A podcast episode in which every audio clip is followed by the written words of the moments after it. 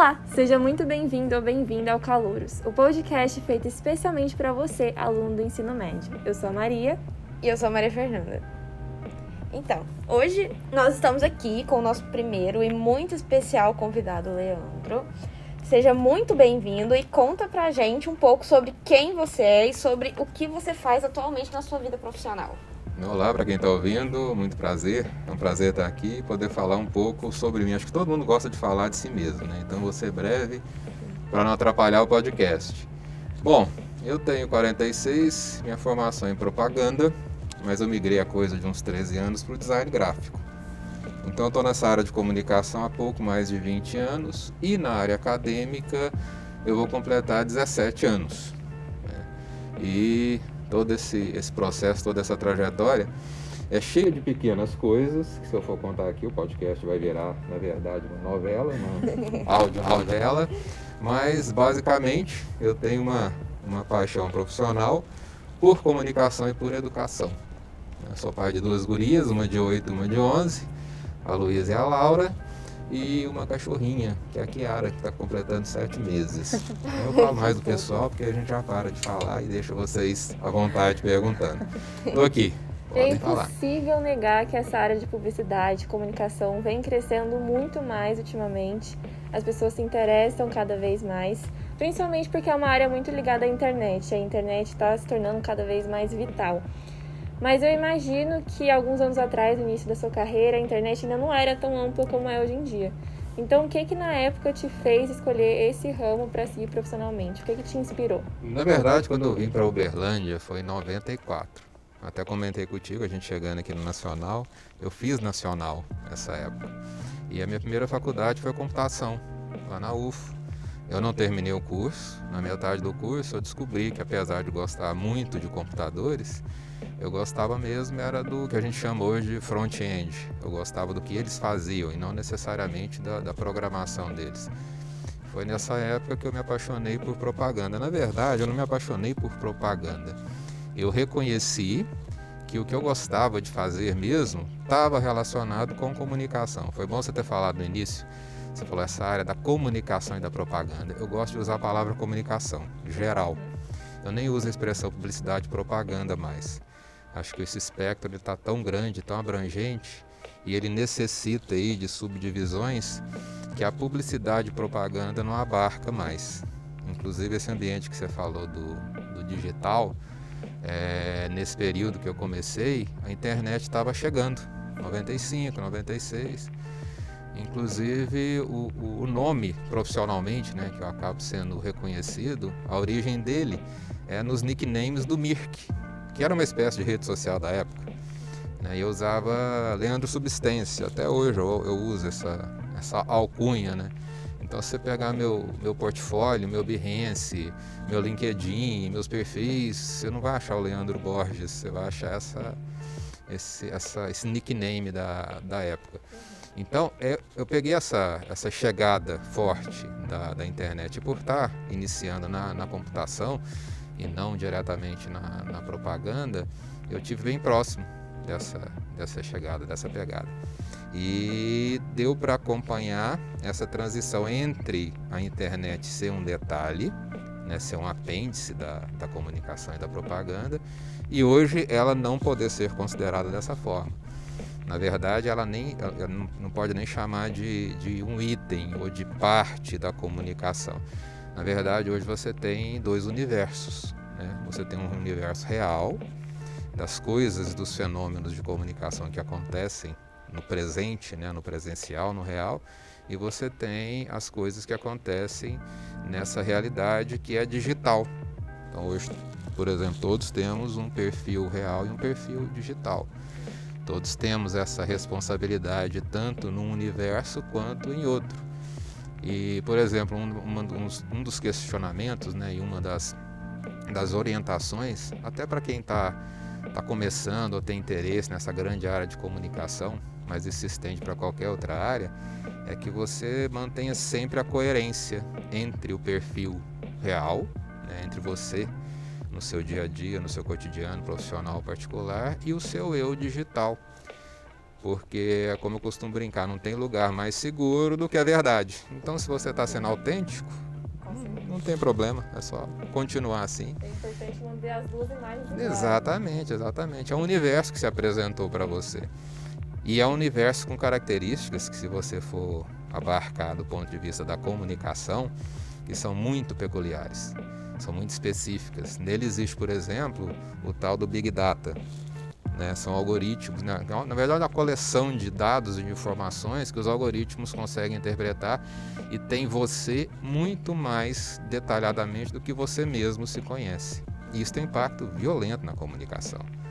Então, é, antes desse universo digital, os, as pessoas, né, no, nesse no universo real, elas deliberavam sobre, elas faziam pesquisas, qualitativa, quantitativa, por amostragem, ou por, não importa, elas, elas deliberavam e, e atribuíam, né, analisavam essas informações e chegavam a conclusões baseadas na experiência que cada uma tinha.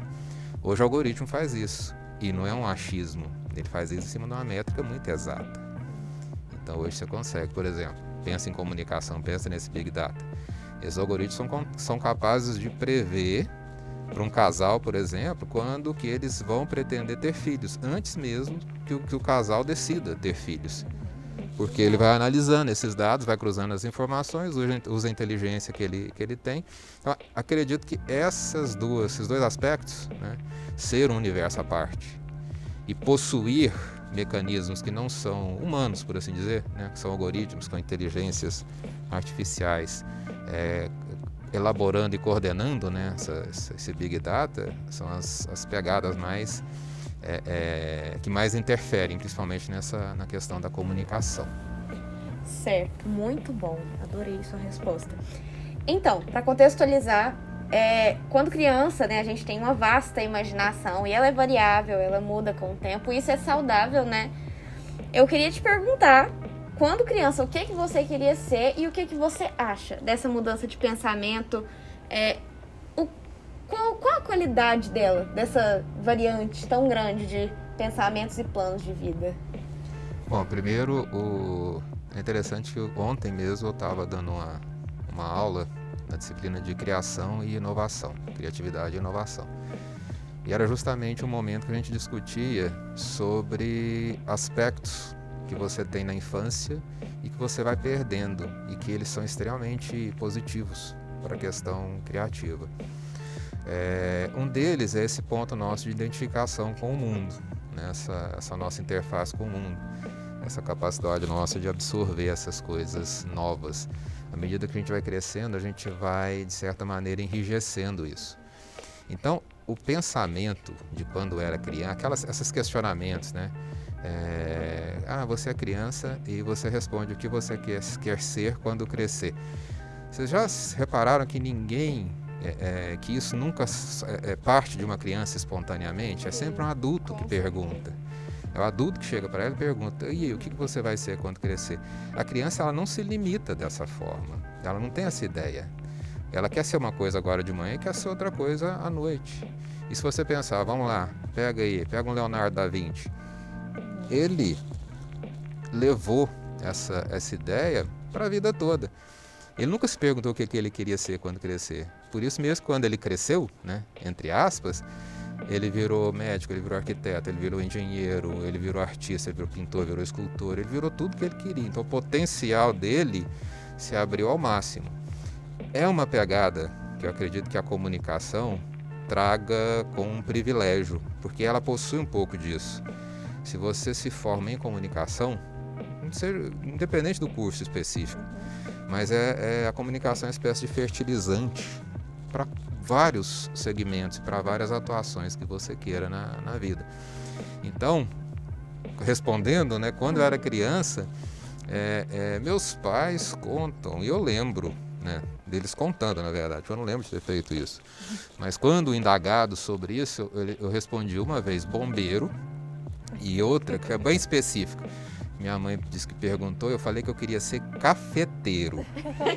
eu acredito que eu, tenha, eu tenha visto alguém em alguma lanchonete, em algum lugar, algum barista, alguém fazendo, e eu achei aquilo fantástico. E eu não sabia o nome daquilo, eu simplesmente disse. Isso é só para ilustrar, não é um questionamento da criança, isso é uma preocupação social. Então, acredito que ninguém deva levar isso para a vida, do tipo, olha, é, de repente tem alguém escutando agora e tá, ai meu Deus, que curso que eu escolho, o que, que eu vou fazer. Eu, calma, calma. Eu mesmo comecei uma e fui para outra. E mesmo depois de formado, eu comecei a trabalhar numa área que era de atuação que era paralela e ainda tem a área acadêmica que eu gosto muito. Então não se limita, não fica doido nem doida? Neurótico com isso e não se limita. Né? É, você não precisa, em determinado momento da vida, escolher o que vai ser para o resto de toda a sua vida. Não. Uhum. Seja meio Leonardo da Vinci, né? pensa em ser esse, esse, essa pessoa multi, né? multidisciplinar, multitarefa, um multiprofissional, que é o que andam exigindo hoje, Sim, em qualquer área. E se você pudesse voltar no tempo e ficar frente a frente com seu eu mais novo, não eu criança, o eu adolescente, uhum. que está ali prestes a acabar a escola e entrar num mundo que não faz ideia de como sobreviver, o que, que você diria para ele? Nada, eu ficaria quietinho para não estragar a caminhada. Nada, nada, nada, nada. Se eu falar qualquer coisa para ele, vai ser reconhecer que hoje eu não estou onde eu quero estar. E é um ponto assim é, é fundamental para qualquer pessoa, porque estar onde você quer não é uma, uma questão de condições externas, mas de, de posicionamento interno. Então, eu não uso, por exemplo, a expressão, nossa, é, na minha época que era bom. Não, minha época é agora. Eu estou vivo, estou ativo, estou aqui. Não tem minha época que era bom. Inclusive, eu costumo desfazer bastante de coisas de quando eu era mais novo. Eu sou um aficionado por anos 80. Tem até um, um projeto paralelo, é o Máquina Pop, que eu com mais umas oito pessoas maravilhosas que eu gosto demais, a gente toca. Não ganha um centavo com isso, quer dizer, a paixão pura. Mas a gente mesmo é, zoa bastante com os 80, né? com as coisas como eram. Né? E a gente não usa essa expressão. Nossa, naquela época era bom. Era bom caramba, né? Era diferente. Tá? Mas a gente não tinha Spotify. era tudo vinil. Então a gente tem que reconhecer essa, essa condição. O bom é agora, onde você está. Ainda tem muita coisa pela frente. Muita. é, exatamente.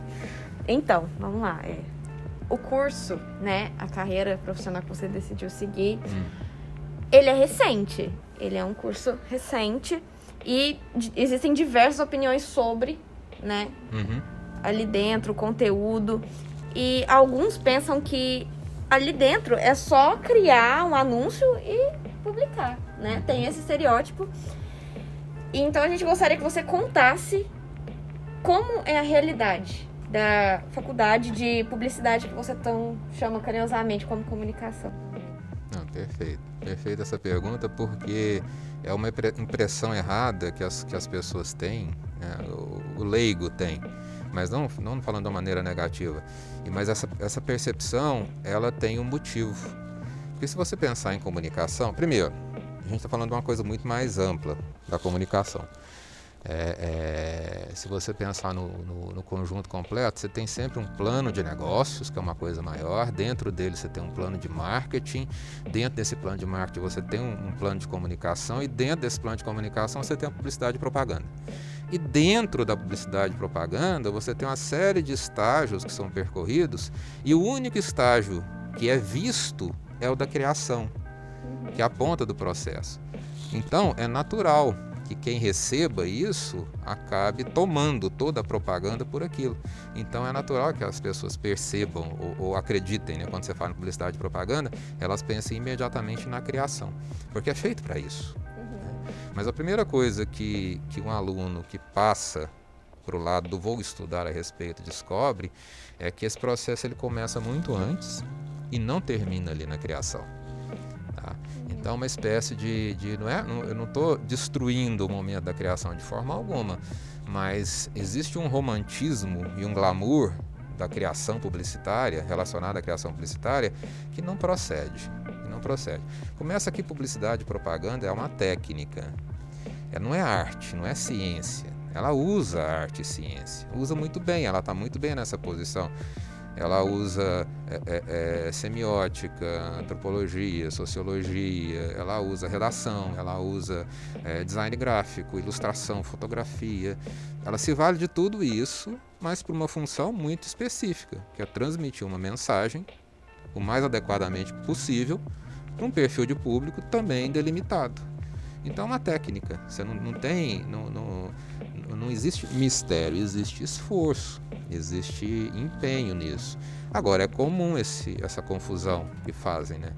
É, ter a, tomar a publicidade a propaganda pela criação publicitária, que é um momento tão importante quanto tanto quanto todos os outros momentos, né? Desde o início lá no, no briefing até um sistema de avaliação no final de uma de uma campanha.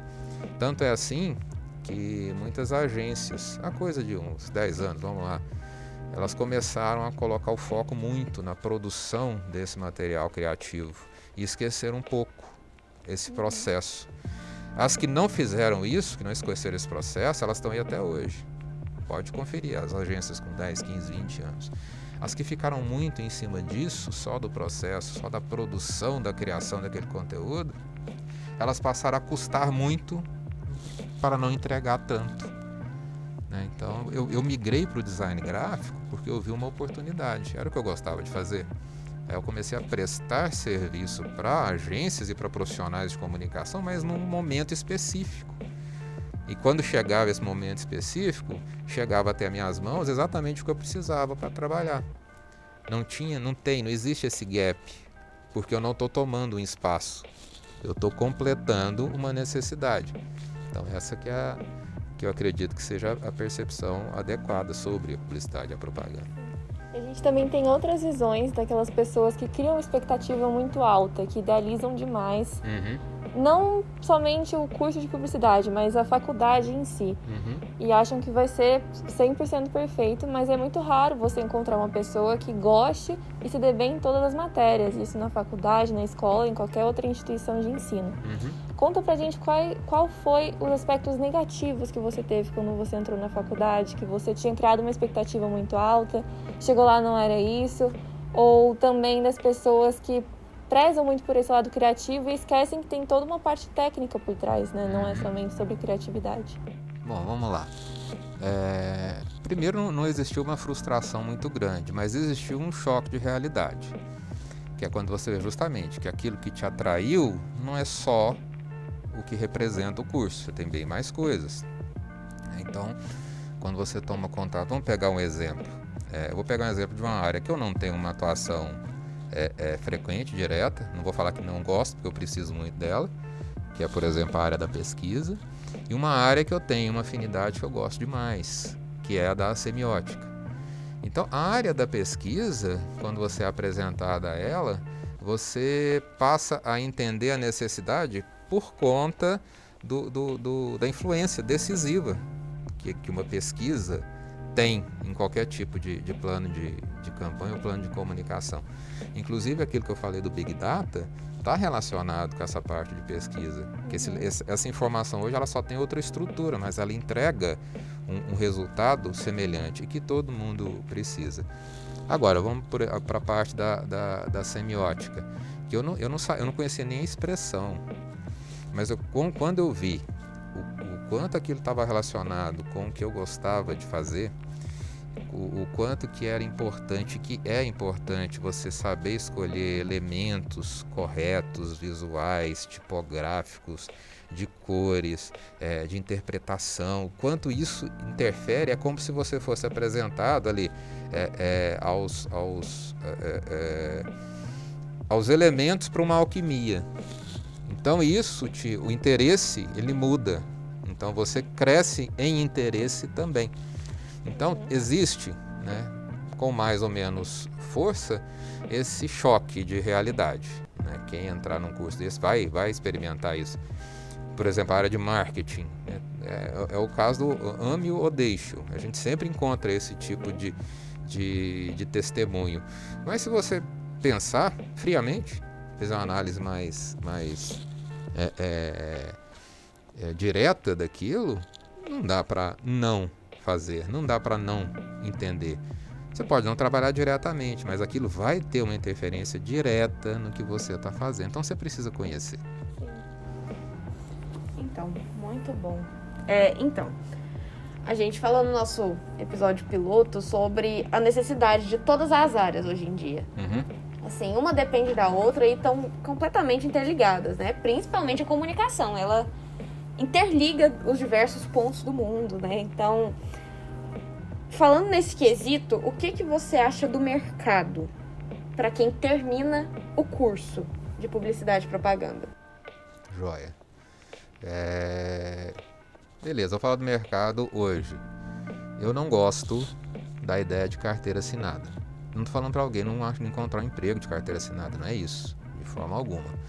Mas é porque isso pode gerar uma expectativa equivocada. E mais, isso pode gerar um limitador muito grande para a pessoa. Então, o que, eu, o que eu sugiro né, em relação ao mercado de trabalho é manter as possibilidades todas né, abertas. Porque a exigência de mercado hoje, primeiro, a, a, a variação do que o mercado demanda é muito grande, porque o universo da comunicação é muito dinâmico. Então você pode ter exigências hoje que são diferentes, diferentes das exigências de amanhã. Então, quanto mais você mantiver isso, né, essa possibilidade de, aceitação, essa abertura, melhor vai ser profissionalmente. Mas vamos lá, o que, que eu percebo hoje em termos de mercado? É, primeiro, não pense no universo digital como uma área para atuar. O universo digital ele é um universo. Você não vai separar dele. Não tem como você mexer com comunicação, trabalhar com comunicação e falar não vou trabalhar com digital. Não, não. É só se for para uma área específica que nem vai ser considerada comunicação. Você vai estar muito mais para a área da arte do que da, da comunicação. E mesmo assim você pega hoje esse fenômeno, fenômeno dos NFTs, né? Eles começaram a, a, a colocar valor em materiais digitais. É mais ou menos assim, é uma coisa muito louca, né? Colocar um, um misturar arte nessa história. Mas, mas enfim. É, mas aí você pega esse aspecto de mercado do digital, eu prefiro que você imagine o foco para necessidades imediatas. Vamos lá. Hoje você tem uma área de interface. Pensa, interface é tudo você imaginar, qualquer tipo de, de canal tem interface. Então, o seu celular tem interface, a TV tem interface, o computador tem interface. Hoje você tem um Alexa que tem interface, você tem vários, vários pontos de acesso. É, tem uma demanda muito grande por profissionais que saibam trabalhar essas interfaces, gerar esse ponto de contato e, que ele, e ele ser positivo. Você pega, por exemplo, hoje o, o, um comércio online ele é muito mais ativo do que o comércio físico. Só que a experiência sinestésica, né, a experiência sensorial de alguém num ponto de venda físico, ela é insuperável. Então vamos começar a pensar em como você consegue trazer, levar um pouco dessa experiência né, sensorial para o digital, né, para poder ganhar um pouco disso que hoje você só tem no, no, no, físico. Né? Então, são áreas que eu acho que são extremamente interessantes. A área do, do Brand Sense, né, essa que trabalha os sentidos da pessoa em relação a uma experiência de marca, essa área de interfaces também, né, de, de, de criar esse ponto de contato mais, mais, mais adequado. É, tem algumas áreas que eu acho que são, são perigosas, perigosas assim, que elas são meio armadilhas, são, é, são arriscadas, são aquelas que estão relacionadas normalmente a expressões que são antigas mas que de repente eles ressuscitam com uma denominação nova para virar a galinha dos ovos do momento. Você pega, por exemplo, já passou, ainda bem, o inbound marketing, né? ainda tem um, um, resto disso, né? que virou uma, uma, febre né, do uso do inbound marketing como se fosse uma coisa, no, uma coisa nova, né, um marketing de atração, como se fosse uma, uma ferramenta nova. Mas não é.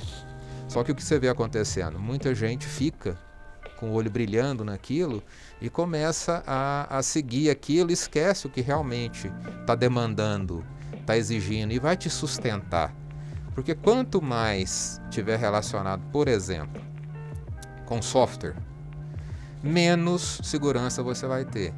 Então, se você se torna um expert em software, vamos lá, software de modelagem 3D, software de, de edição de vídeo, edição de, de imagem, torne-se especialista em todo o conceito por trás daquilo. Para não depender de um software, porque o software ele vai evoluir. Né? Então, se você fica escravo da técnica, você daqui a pouco vai estar tá defasado, porque vai vir um software que faz aquilo muito mais rapidamente do que todo o conhecimento que você acumulou ali. Então, assim, complicado, eu não posso falar né, em termos de mercado para onde você deveria ir, mas mantenha a cabeça aberta. Né? Desconfia sempre quando vier alguma coisa muito com a cara de: nossa, isso é a bola da vez, isso vai arrebentar, não, eu tenho que ir para esse lado. Não, não faz isso porque quem vai estar tá arrebentando nesse nesse cenário vai ser quem já está ali há, há tempos, né? não, é, não é quem chega de, de gaiato. Ah, e importante, é, é, remuneração é uma coisa excepcional, fabulosa. É bom pensar em dinheiro, mas não pode ser a primeira coisa. Não sei se é até um conselho bom, né? Mas nunca dá muito certo se pensar, ah, vou fazer isso por quê? Porque dá dinheiro. Hum, não, não vai rolar. Né? Pensa, pensa primeiro no, na relação disso com o seu propósito. O dinheiro vai vir, certamente. É certo. E aí eu vou tocar no assunto que não tem como evitar, que é a pandemia do Covid-19. Hum. E o que, que você acha que essa pandemia trouxe como consequência para esse curso e para a sua atuação profissional? Porque provavelmente trouxe ainda mais no sim, da internet. Sim. Vamos lá, eu tenho, eu tenho profissionalmente duas grandes áreas de atuação, a acadêmica e a da comunicação. A acadêmica, acho que não precisa nem ficar muito tempo em cima, né? Porque acaba que direto ou indiretamente todo mundo percebe como que foi essa, essa, essa mudança, né? Na verdade, houve uma evolução acelerada. Né? E como toda evolução acelerada, você acaba tendo atropelos, tropeços, mas você foi para frente. Agora, na área da comunicação, é, é, o que acontece, primeiro, do ponto de vista da relação profissional, né? você com, com clientes. Né? É, houve uma otimização só na questão do tempo investido, por exemplo, em reuniões, né? encontros presenciais. Muita coisa né? chegou-se à conclusão de que é, é, eram desnecessárias presencialmente. Uhum. Então, de repente, você é, é, investir uma tarde inteira em se deslocar até um lugar, permanecer lá uma hora e meia, duas horas, para poder deliberar durante 15, 20 minutos e depois retornar para o seu estúdio, para sua casa, para o seu trabalho, enfim. É, aí de repente, por força disso, aconteceu que essa, essa, essa logística ela foi otimizada. Então, obrigatoriamente houve esse processo de, de otimização.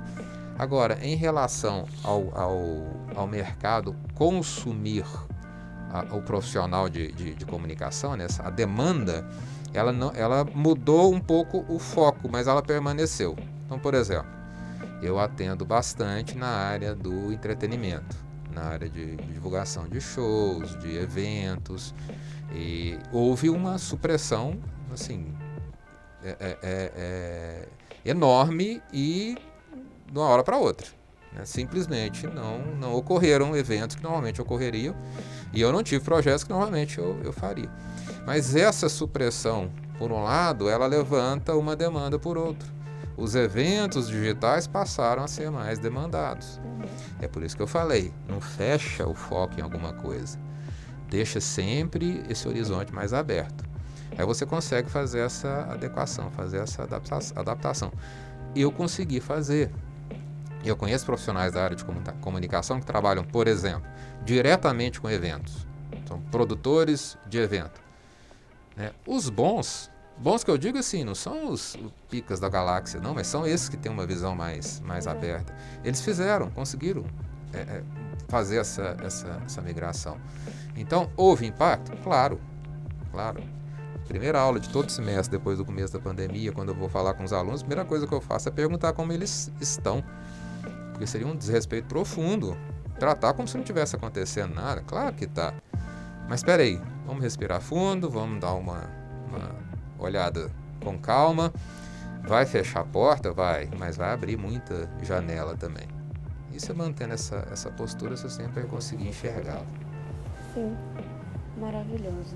Então, é, eu acho que assim, é comum, né? Em qualquer área, a gente citou isso durante todo podcast durante toda a conversa, é comum ter dúvidas, né? É uhum. muito comum. Então, eu acho que uma grande e frequente pergunta das pessoas que pretendem cursar é, publicidade e propaganda é que é necessário editar foto, é necessário saber fazer vídeos, é necessário ser criativo para isso? Boa. Primeiro que é, publicidade e propaganda nunca foi uma profissão regulamentada. E eu acho isso excelente. Isso é sinal de que ela sempre foi e sempre será pautada pela competência, né? E pelo, pela dinâmica do mercado. Uhum. Então não tem carteirada para fazer propaganda. Então acho que isso é, é fundamental. E isso dá também uma vantagem muito grande para quem passa, de certa maneira, pelo estudo formal da publicidade e da propaganda. Justamente por conta desse universo imenso que as pessoas não conseguem perceber quando estão quando estão de, de fora né, desse, desse, desse universo da, da propaganda. Perdão, outra coisa que você falou, porque às vezes eu me perco nos. saber editar. Ah, tá, saber editar, sim. Eu, eu tinha, porque eu abro pastas e depois eu não fecho. Mas essa tá aberta aqui. Porque eu, eu, eu deixei essa pasta aberta porque ela é importante, porque ela está relacionada. Eu falei algo semelhante um pouquinho atrás ali. É, a pessoa não deve de forma alguma, de forma alguma, ser, se sentir ou, ou é, é, se pressionar a virar escravo de alguma ferramenta. Né? Então, é, vai lá, eu estou dando a disciplina de computação gráfica 2. Tem um software específico para essa disciplina, que é o Photoshop. Primeira coisa que eu falo para a aluna, eu falo, olha gente, a ferramenta é seu escravo. Ela tem que fazer o que você quer. E não você fazer o que ela, o que ela quer. Você não vai se submeter a ela. Porque quando você pensa assim, essa história de, ah, eu vou, eu vou precisar saber editar foto, vai. Ah, então eu vou precisar saber Photoshop. Não, são coisas distintas. Uhum. Uma coisa é você saber sobre fotografia, sobre equilíbrio, harmonia, composição, luz e sombra, cores, temperatura. Isso não tem nada a ver com Photoshop. Photoshop é ferramenta para isso. Então, uma coisa que, que, por exemplo, aconteceu né, quando eu disse coisa de 10, 15 anos, as agências começaram a se equivocar um pouco nesse cenário. Algumas pediam profissionais de redação que soubessem, é, no, no, na época não era o InDesign, era outro software, esqueci o nome, mas que soubessem esses softwares de, de, de é, editoração digital. É um equívoco tremendo. Você vai contratar um redator, você tem que perguntar para aquela pessoa se ela sabe escrever. Um portfólio de um redator, o que, que é? É um curso de InDesign? Não. Fala, traz para mim os contos que você já escreveu, as crônicas, as poesias, ou se você escreveu algum blog, algum livro. Traz para mim um para produção. Esse, esse é que é, que é a pegada. Mesma coisa para o diretor de arte, é, é, ou mesmo a, a, pessoa que vai trabalhar com design gráfico. É, é, o que é rico e o que não muda são os conceitos e os princípios. É nisso que tem que colocar o foco. Como eu disse, ferramenta, gente. Falei para aluno nessa semana, na aula de computação gráfica 2. Falei, lembra, gente, que vocês tinham todo aquele problema para recortar fundo de foto? Então, ah, o Photoshop 2021 criou esse botãozinho aqui, ó. Vem cá que eu vou mostrar. Você clica no botão, a, a foto tá sem fundo. Uhum. Lembra como é que era para trocar céu de foto? Aqui, criou-se um botão novo.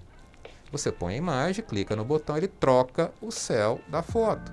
Com requintes de, de ajustes, de luz, de cor, de temperatura. Você só escolhe o céu que você quer. Agora, quem ganhou nesse processo? Quem ficou amarrado em saber como que era a técnica de recortar e colocar um outro céu ou quem entendia da composição? Quem entendia do, de temperatura, atmosfera que quer passar numa certa imagem? É isso que eu estou falando. A ferramenta ela, ela tem que te servir. Você já tem que chegar nela sabendo o que você quer e não se submeter a ela. É diferente. E isso você consegue fazer em qualquer segmento da comunicação, qualquer um. E hoje está muito em voga essas ferramentas online, tipo Canvas. Canva, uhum. Canva, Canva, esqueci a expressão, é Canva. É excelente como ferramenta. Como ferramenta. Né? Porque o que, o, o que, que você coloca em exibição? É o martelo e o prego ou o que ele fez? Né? Então não dá para virar fanboy de ferramenta. Né? E é uma coisa que, ó, falando em mercado, em ser competitivo, é, quando o cliente me pergunta, Leandro, você quer o arquivo em qual extensão? Eu falei, é que você tiver. Você está me pagando para resolver. Eu vou ficar aqui lutando e falo, não, manda para mim no Illustrator a versão é, é, século 21 das coisas. Não, manda, manda de qualquer jeito. Eu que vou me virar para isso. E outra, quando eu tenho que entregar, aí sim eu pergunto em qual formato você quer. Eu falo, nossa, pode ser. Eu falo, pode escolher. Eu é que tenho que adaptar e te mandar no formato que você precisar. E não se engane, essa é uma coisa que parece estúpida, mas em termos de mercado, para mim, especificamente, é, um, é uma vantagem competitiva enorme. O cliente fica muito à vontade. Ninguém fica, ai meu Deus, não, não manda, não, nossa, não manda Corel pro Leandro, não, porque não, ele só tem Mac, ele só tem. Não, não, não é isso aí. Ferramenta, ferramenta. Mac é maravilhoso, excelente. Esse áudio aqui vai ser editado no, bom, é o terreno ideal para fazer isso. Ótimo. Mas se você não tiver um. Eu, quando eu estudei edição era linear. O que, que era isso? Você não cortava e mexia do jeito que você queria. Você editava em sequência. Você não voltava, você ia editando, ia colando, ia colando, tanto para áudio quanto para vídeo. Tudo analógico. É aquela história, quem faz isso e tem um software, não, come com farinha, qualquer software. Mas sem, sem sombra de dúvida. Esse é o foco. A gente tem que se adaptar. É. E outra dúvida muito frequente dos nossos calouros, que eles ficam com o pé atrás, é se essa área envolve exatas. Se for mais simples, tem que fazer contas matemáticas? Olha, tem. Tem. Lógico não é uma coisa igual o curso de, de, de, computação gráfica tinha integral, variada. Eu nem lembro o nome direito disso. Era cálculo 1, cálculo 2, era uma coisa assim. É pesadíssimo aquilo. Não, não vai envolver esse tipo de cálculo. Mas dependendo da área que você estiver atuando, se você for para a área de, de, pesquisa, vai ter. Você pega métricas online para poder é, é, é, inserir é, é, anúncios. Isso tem, tem, tem cálculos ali. Claro que você tem que entender daquilo. Você não vai resolver uma, uma derivada, uma integral, mas você tem que entender de números para poder entender essas métricas. Olha que maravilha, você entra no Google Analytics, ele te dá um universo ali. Meu Deus, que tanto de coisa. Só que você tem que entender de números para poder ler aquilo, interpretar aquilo. Precisa entender? Precisa. Né? Você está indo para um segmento que é multidisciplinar. Então, vai ter? Vai, vai ter. Só que vai ser pesado? Mas depende de como você vai encarar isso. Se você entender como uma necessidade, e principalmente quando você vê funcionando, quando você abre uma métrica dessas, vê um número lá, vê um percentual, troca, por exemplo, um grupinho de palavras-chave no anúncio, né, compra né, um grupinho específico baseado naquela métrica que está ali, que você conseguiu ler, aí nunca mais você vai querer largar, é o contrário. Aí você vai ficar doido atrás de curso, atrás de quem saiba, atrás de quem vai te, te desenvolver mais daquilo. Então, não segmenta. O problema é esse. Né? Ah, eu preciso saber fazer conta. Não separa as coisas. Não separa esse conhecimento, por exemplo, conceitual, de um conhecimento técnico, prático. Faz isso não. Né? Mantém ali o, o, no foco. Resumindo, vai precisar? Vai. Vai sim. Se não quiser ficar faltando um pedaço, vai ter que fazer, saber de números sim. Uma coisa que eu sempre digo é que você não pode desistir de um curso inteiro por conta de uma matéria. É, de forma alguma. Você tem que se adaptar. Agora, para descontrair, a gente vai fazer um joguinho bem rapidinho, que é bem dinâmico, Ai, que chama o Jogo do Ping Pong. Nossa, vamos lá. Basicamente, a gente vai fazer perguntas bem rápidas e fáceis. Uhum. E você tem que responder com três palavras, sejam substantivos, adjetivos, ou se preferir, três frases curtas. Você vai entender a dinâmica. Tá, vamos lá. Vamos Relaxa, se não der certo de primeira, tá? Relaxa. Tá, vamos lá. Ó, o que você pediria ao gênio? Da lâmpada. Desejos infinitos. Não pode, né? Isso não pode. Não vale. Não vale. Não pode, não pode. Hum... Gênio, me dê paciência infinita. tá ótimo. Ok. Defina sua personalidade em três palavras.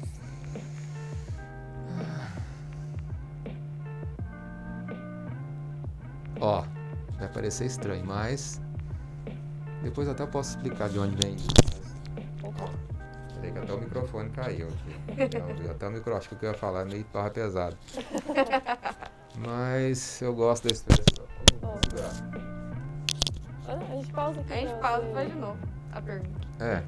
Então tá, eu já respondo direto então. Voltou? Voltou. Vai, faz de tá. novo, que aí eu, eu respondo na lata. Defina sua personalidade em três palavras. Eu sou aquilo. Muito foda. Muito fácil. ok, tá bom então. Então, suas três matérias favoritas da escola. criação, semiótica e redação. Como você se vê atualmente? Três palavras, hein? Hum, alguém em processo, E como você se vê daqui cinco anos? Com 51 anos. ok. Certo. Defina o que é publicidade ou comunicação para você. Um universo infinito. E cite três coisas, pessoas que te inspiram. Três coisas Ou pessoas, ou pessoas que que me inspiram: minhas filhas, a natureza e o cosmos. Jogo do ping-pong encerrado com. Encerrado, foi muito inspirador essa última, tá? então, depois dessa conversinha, né? A gente. Foi maravilhoso isso aqui. Eu acho que foi. Bem esclarecedor para Sim, ouvintes. abriu a minha mente completamente sobre. E pra finalizar, né? Qual o conselho que você dá aos nossos calouros que estão nesse processo de escolher a vida acadêmica deles? Não que precisa ser algo linear, mas qual o conselho que você Uhum. dá? O conselho que eu dou. Primeiro, é, é, esqueça a frase equivocada: o trabalho dignifica o homem. O que dignifica o homem é o propósito. Então, meu conselho é: descubram o quanto antes o propósito de vocês. Não que ele vá ser definitivo, né? propósitos mudam. Por isso eu gosto da ideia de ser alguém em processo. Mas respirem fundo, tenham bastante lucidez e bom senso, foco no momento para definir, para conseguir perceber o que está alinhado com o seu propósito. Então, e isso é muito particular. Tem gente que passa a vida toda sem conseguir apreender ali o que seria o seu propósito real. Mas é uma jornada que fica muito mais atraente se for assim. E não fica com receio de começar alguma coisa que, você que, que, que de repente você vai descobrir que não é exatamente o que você queria. Muda, muda. Tá? É, é, a inquietude é condição necessária para uma personalidade criativa. Não combina com alguém criativo é, o, o acomodar-se, sabe? Uma síndrome do, do começa a segunda esperando o final de semana, começa o mês esperando férias, começa a vida esperando aposentadoria. Não, não combina. Não pensa assim não, tá? Pensa que está tudo em processo, está tudo mudando. Por isso, quando vocês perguntaram, você daqui cinco anos, putz, não, não faça essa projeção para você. Você pode fazer essa projeção em negócios, né, em perspectiva profissional. Você tem que ter esse planejamento. Agora, você, você, nossa, você é um universo tão gigantesco. Não dá para você imaginar o que você vai ser daqui cinco anos. Agora, seu propósito vai te ajudar nessa caminhada. Então, respira fundo, fica tranquilo, fica tranquilo. É, não faz nada reativamente. Né? Não haja por, por instinto ou em reflexo a algo. né? Faça, faça tudo com muita consciência, tá? muita, é, é, o máximo de certeza possível. Né? É o que eu gosto de, de falar para mim mesmo, vira e mexe. Fala, Leandro, você deu o seu melhor. Agora é com o resto do mundo. Por isso que eu gosto da ideia do cosmos. É, é... Você já pararam para pensar que a gente é metade de tudo que existe? Metade? É, porque só existe a gente e todo o resto, não é assim? A gente só tem essa percepção. Então faz a sua parte e deixa esse todo o resto cuidar. Confia um pouco. Tá? Eu não estou nem querendo ir para a metafísica da história, não. É na prática que você consegue perceber isso. Acho que é isso. Então foi isso aí. Muito obrigada por ceder um pouquinho do seu tempo, pelas suas palavras inspiradoras. Tenho certeza que vai ajudar muita gente que está em dúvida. certeza, foi perfeito. Valeu, eu que É agradeço. isso aí. Até o próximo episódio.